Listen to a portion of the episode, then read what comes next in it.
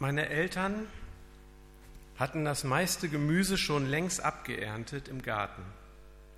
Da kam uns der Wein in den Sinn. Es war so ein Weinstock am Haus. Meistens waren es die Wespen mit ihrem Summen, die uns darauf aufmerksam machten, dass da Weintrauben sind, die man ernten könnte. Erwartungsvoll schnitten wir eine Traube mit so grünlich gelben Beeren ab. Ich pickte mir eine und steckte sie in den Mund. Ich zerbiss die Beere und verzog säuerlich das Gesicht. Meine Zunge, die fühlte sich ganz rau und pelzig an von der Säure der Beeren. Ich kann mich heute noch daran erinnern, wie das Zeug geschmeckt hat. Vielleicht hatte ich ja Pech gehabt. Nein, die anderen Trauben waren auch nicht besser. Und das Jahr für Jahr. Was glaubt ihr, ist mit dieser Weinpflanze passiert? Ja, irgendwann war sie nicht mehr da. Und an der Stelle steht jetzt ein Rosenstock und der erfreut uns mit wunderschönen roten Rosen. Sie werden gleich merken, warum ich das erzählt habe. Denn unser Predigtext handelt von einem Weinberg und er steht in Jesaja 5. Wohlan, ich will von meinem lieben Freunde singen, ein Lied von meinem Freund und seinem Weinberg. Mein Freund hatte einen Weinberg auf einer fetten Höhe, und er grub ihn um und entsteinte ihn und pflanzte darin edle Reben. Er baute auch einen Turm darin und grub eine Kelter und wartete darauf, dass er gute Trauben brächte. Aber er brachte schlechte. Nun richtet ihr Bürger zu Jerusalem und ihr Männer Judas zwischen mir und meinem Weinberg. Was sollte man denn noch mehr tun an meinem Weinberg, das ich nicht getan habe an ihm? Warum hat er denn schlechte Trauben gebracht, während ich darauf wartete, dass er gute brächte? Wohlan, ich will euch zeigen, was ich mit meinem Weinberg tun will. Sein Zaun soll weggenommen werden, dass er bald kahl gefressen werde. Und seine Mauer soll eingerissen werden, dass er zertreten werde. Ich will ihn wüst liegen lassen, dass er nicht beschnitten noch gehackt werde, sondern Disteln und Dornen darauf wachsen. Und ich will den Wolken gebieten, dass sie nicht darauf regnen. Des Herrn Zebaoth Weinberg aber ist das Haus Israel und die Männer Judas seine Pflanzung, an der sein Herz hing. Er wartete auf Rechtsspruch und siehe, da war Rechtsbruch. Auf Gerechtigkeit, siehe, da war Geschrei über Schlechtigkeit.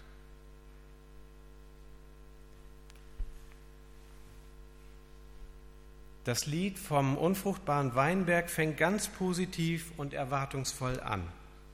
Da hat jemand einen Weinberg auf einer fetten Höhe, das heißt auf bestem Land, in bester Lage angepflanzt. Somit haben die Weinpflanzen die besten Voraussetzungen, um wachsen und gedeihen zu können. Hier stimmt alles. Hier stimmt die Lage, der Boden, die Rebsorte und der Weingärtner. Denn der Freund, der ackert da und er grub und entsteinte den Boden und er pflanzt edle Reben. Und der Freund denkt auch schon an die Verarbeitung des Weins und freut sich darauf und baut einen Turm und eine Kelter. Er tut wirklich alles, damit das Projekt Weinberg gelingt. Und er wartet und er gibt den Reben Zeit, ihre Früchte auszubilden und zu reifen. Finden wir nicht hier ähnliches hier in der Gemeinde vor? Ein großes Haus in bester Lage, zwei Prediger, unzählige ehrenamtliche Mitarbeiter und Helfer. Und was bringen wir hervor? Eine Vielzahl von Veranstaltungen. Wir üben uns darin, den Glauben zu praktizieren. Wir helfen einander. Auf den ersten Blick kann man sagen, ja, auf jeden Fall sind da Früchte. Früchte der Gemeindearbeit in ihren vielfältigen Formen. Gott hat hier mit uns als Gemeinschaft in der Landeskirche seinen Weinberg gepflanzt. Und Gott hat wie der Freund in diesem Lied nur eine einzige Erwartung an uns. Wir sollen gute Früchte bringen. Jeder und jede von euch stellt eine edle Rebe dar am Weinberg Gottes. Gott hat dich gemacht, so wie du bist. Er hat dich gewollt, so wie du bist. Ihr seid edel. Jeder und jede von euch stellt eine edle Rebe am Weinberg Gottes dar. Veredelt, damit ihr Frucht bringt. Und veredelt, das bedeutet doch, die Triebe, die keine Frucht bringen, die schneidet der Gärtner ab, damit alle Energie, alles Leben in die Frucht geht. Habt ihr das auch schon erlebt? Es gibt Dinge, die tut man nicht mehr, weil man Christ ist, denn sie bringen keine Frucht. So, und jetzt habe ich eine kleine Bitte an euch an Sie. Bitte sagen Sie mal kurz Ihrem Nachbarn, du bist edel und bist unsagbar wertvoll in den Augen Gottes. Vertrauen Sie doch mal auf diesen Satz. Du bist edel und du bist unsagbar wertvoll in den Augen Gottes. Jetzt dürft ihr gerne miteinander sprechen.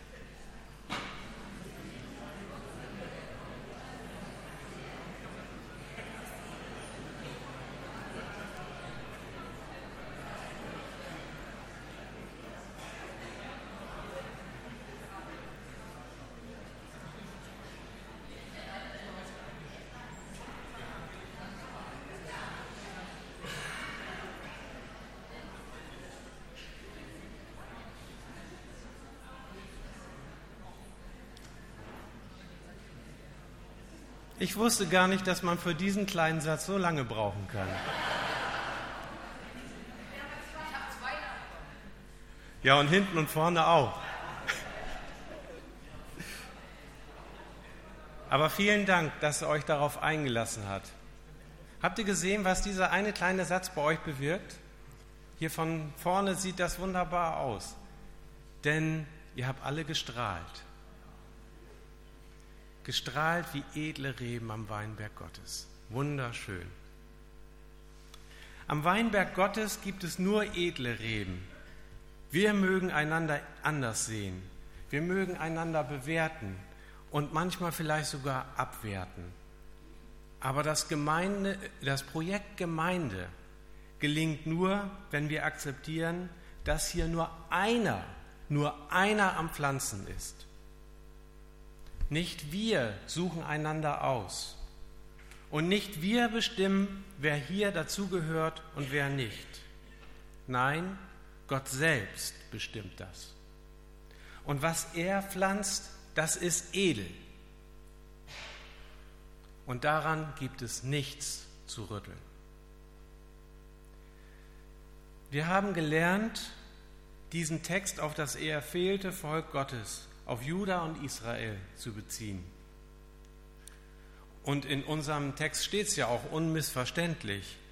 Des Herrn Zeberort Weinberg aber ist das Haus Israel und die Männer Judas seine Pflanzung, an der sein Herz hing. Der Prophet will das Volk Gottes wachrufen mit diesem Klagelied.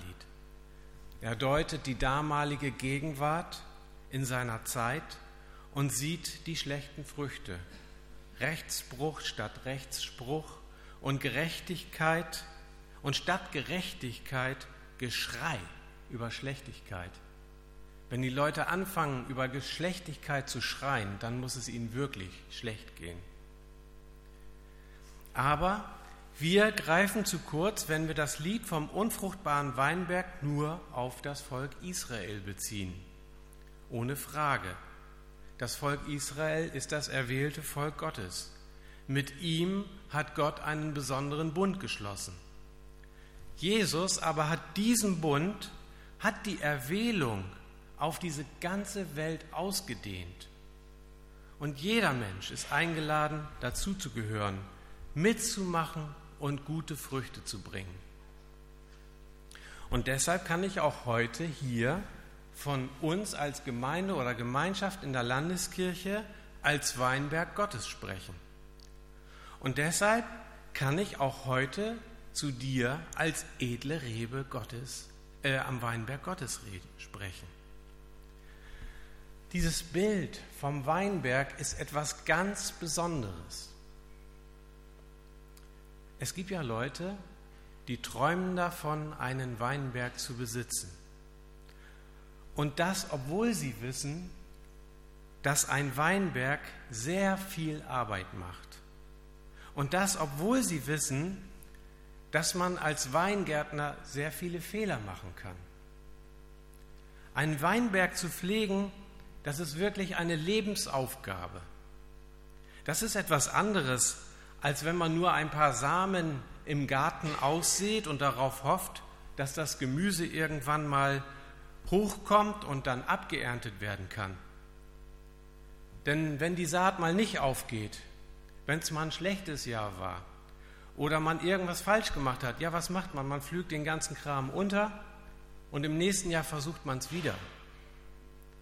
Aber mit einem Weinberg ist es etwas ganz anderes. Da muss man langfristig überlegen, die Dinge richtig anlegen und die richtigen Reben pflanzen. Und mit dem Einpflanzen ist es nicht getan. So ein Weinberg, jede einzelne Rede am, Rebe am Weinberg braucht intensive Pflege.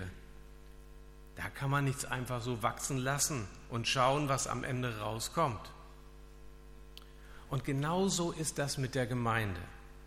Jeder Einzelne, jeder Einzelne von Ihnen und euch braucht Pflege, braucht Zuwendung und Aufmerksamkeit. Jeder muss seinen Platz in der Gemeinde finden. Einen Platz, wo man gefordert und gefördert wird. Gemeindearbeit ist nicht nur etwas für die Hauptamtlichen oder den Vorstand. Gemeindearbeit, das müssen wir alle zusammen gemeinsam leisten. Und am Ende werden wir nur nach einem gefragt. Welche Früchte bringt die Gemeinde? Bringt sie gute oder schlechte? Wein ist eine besondere Kulturpflanze, sehr anspruchsvoll, aber auch sehr verheißungsvoll, spannend. Denn jedes Jahr ist der Wein ein wenig anders. Nicht so wie Kartoffeln auf dem Feld. Da schmeckt die Kartoffel immer gleich. Linda nach Linda und Gunda nach Gunda. Ich habe gestern tatsächlich zum ersten Mal die Kartoffelsorte Gunda gekauft.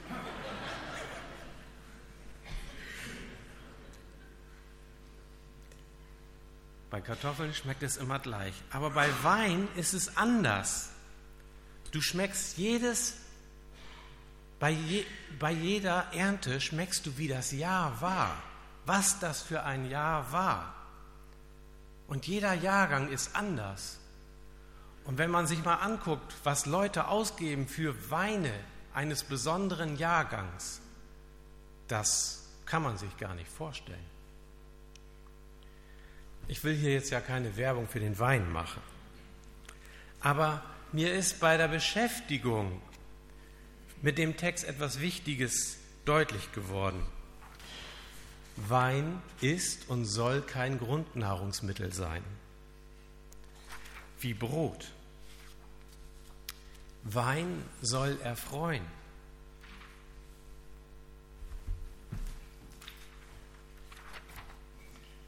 Wein ist für den besonderen, für, den Her für die hervorgehobenen Momente im Leben. Der Wein, der liefert süße, wohlschmeckende Früchte. Ich kann mir vorstellen, zu Zeiten Jesajas, da gab es nicht eine große Auswahl an Süßigkeiten. Da war man froh über den Wein, über die Trauben, diese süße Frucht. da war es nicht so wie bei uns, dass wir einfach Zucker kaufen und dann mischen wir es rein und dann ist alles irgendwie süß und wunderbar. Nein, da hat man darauf gewartet, auf diese Frucht. Und sie hat einen erfreut. Und wenn wir jetzt die Parallele zur Gemeinde Gottes ziehen, dann bedeutet das, dass die Gemeinde Gottes für die besonderen, für die festlichen Momente im Leben da ist. Christliche Gemeinschaft ist dafür da, Menschen zu erfreuen. Gemeinde soll das Süße in unser Leben bringen. Das Süße, das durch den Geist Gottes, der unter uns wirkt, hervorgerufen wird. Deshalb kann man die Arbeit an und für die Gemeinde nicht hoch genug schätzen. Jesus sagt, ich bin das Brot des Lebens. Sein Wort soll unser tägliches Brot sein. Sein Wort ist unser Grundnahrungsmittel. Etwas, was du auf jeden Fall brauchst zum Leben. Aber die Gemeinde Gottes ist etwas Besonderes, so wie der Weinberg. Sie ist dafür da, das Leben zu genießen und zu feiern. Aber dieses Feiern gelingt nur, wenn der Weinberg auch die guten Früchte hervorbringt. An ihren Früchten sollt ihr sie erkennen, sagt Jesus. Die Reben können noch so gut in Reih und Lied stehen, beschnitten sein. Was nützt es, wenn die Früchte nicht da sind oder nur schlechte Früchte dabei herauskommen? Und das gilt genauso für unsere Gemeindearbeit. Wir können noch so tolle Veranstaltungen machen. Wir können noch so schöne Sachen machen. Wenn die Frucht, die wir hervorbringen, nicht gut ist, dann zählt das alles nichts. Mit diesem kleinen Büchlein über unsere Gemeindekultur haben wir einen Anfang gemacht.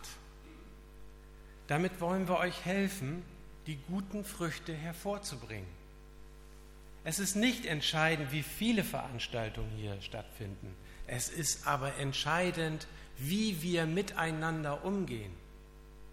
Ob wir uns die Mühe machen, einander zu verstehen und zu respektieren oder ob hier jeder nur sein Ding durchzieht, so wie er oder sie es für richtig hält. Ganz ehrlich, ich glaube, wir sind immer noch am Anfang und wenn ich jetzt fragen würde, wie oft guckt ihr hier hinein? Ich glaube, habt ihr diese Woche schon reingeschaut? Das ist komisch. Wir bekommen so viele Hilfestellungen, aber wir nutzen sie nicht. Eine weitere Sache möchte ich mit euch teilen. Der ungute Weinberg wird zwar verwüstet und bloßgelegt, weil er schlechte Früchte bringt, aber er wird nicht vernichtet. Es ist nun mal so, und viele von uns können davon auch ein Lied singen, es gibt Zeiten, da können wir mit Gott und mit dem Glauben nicht viel anfangen. Es gibt Zeiten, da kann Gott uns nicht gebrauchen. Es gibt Zeiten, da bringen wir Schlechtes hervor. Bitterkeit, Neid, Hass, Gier, Missgunst. Es ist schlimm, wenn diese Dinge bei uns den Ton angeben. Ich beobachte, beobachte verwundert, wie missgünstig Menschen, die alles haben, die alles haben, wie missgünstig die sein können. Da wird denen, die aus Krieg und Unrecht geflohen sind, nicht einmal das Bett in der Flüchtlingsunterkunft oder ein Platz in der Schule gegönnt. Die müssen alle wieder weg. So reden die Menschen heute. Und ich beobachte das mehr und mehr. Und mir fehlen wirklich die Worte, wie roh, wie egoistisch und wie wenig mitfühlend gut situierte Menschen sein können. Und ich muss wirklich sagen, die Saat der AfD, die geht auf. Und sie verdirbt den Weinberg und sie verdirbt die Gemeinden Gottes. Und ich kann euch sagen, wenn ich diesen Text ernst nehme, dann wird eines geschehen. Gott wird sich von diesen Gemeinden abwenden. Es wird schlimmer werden mit ihnen, denn Dornen und Disteln überwuchern die Reben. Und dann kommt man nicht mehr an das Gute heran. Und dieser Text, der soll eine Mahnung sein. Lasst euch nicht verbittern. Lasst euch nicht in die Irre führen. Die Gemeinde Gottes ist zur Erbauung der Menschen da, um das Leben zu feiern und zu begrüßen, aber nicht um Menschen auszugrenzen und verkümmern zu lassen.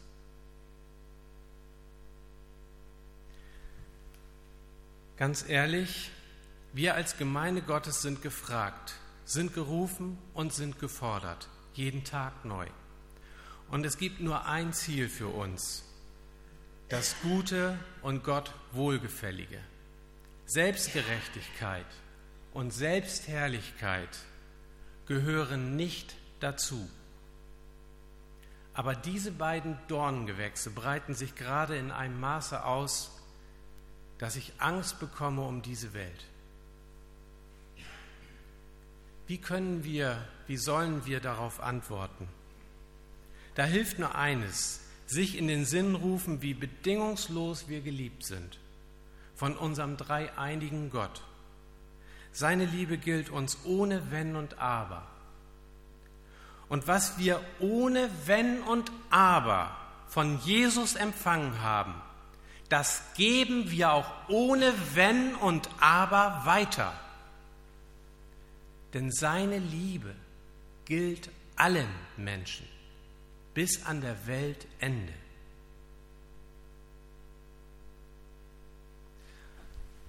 An dieser Stelle wollte ich eigentlich die Predigt beenden.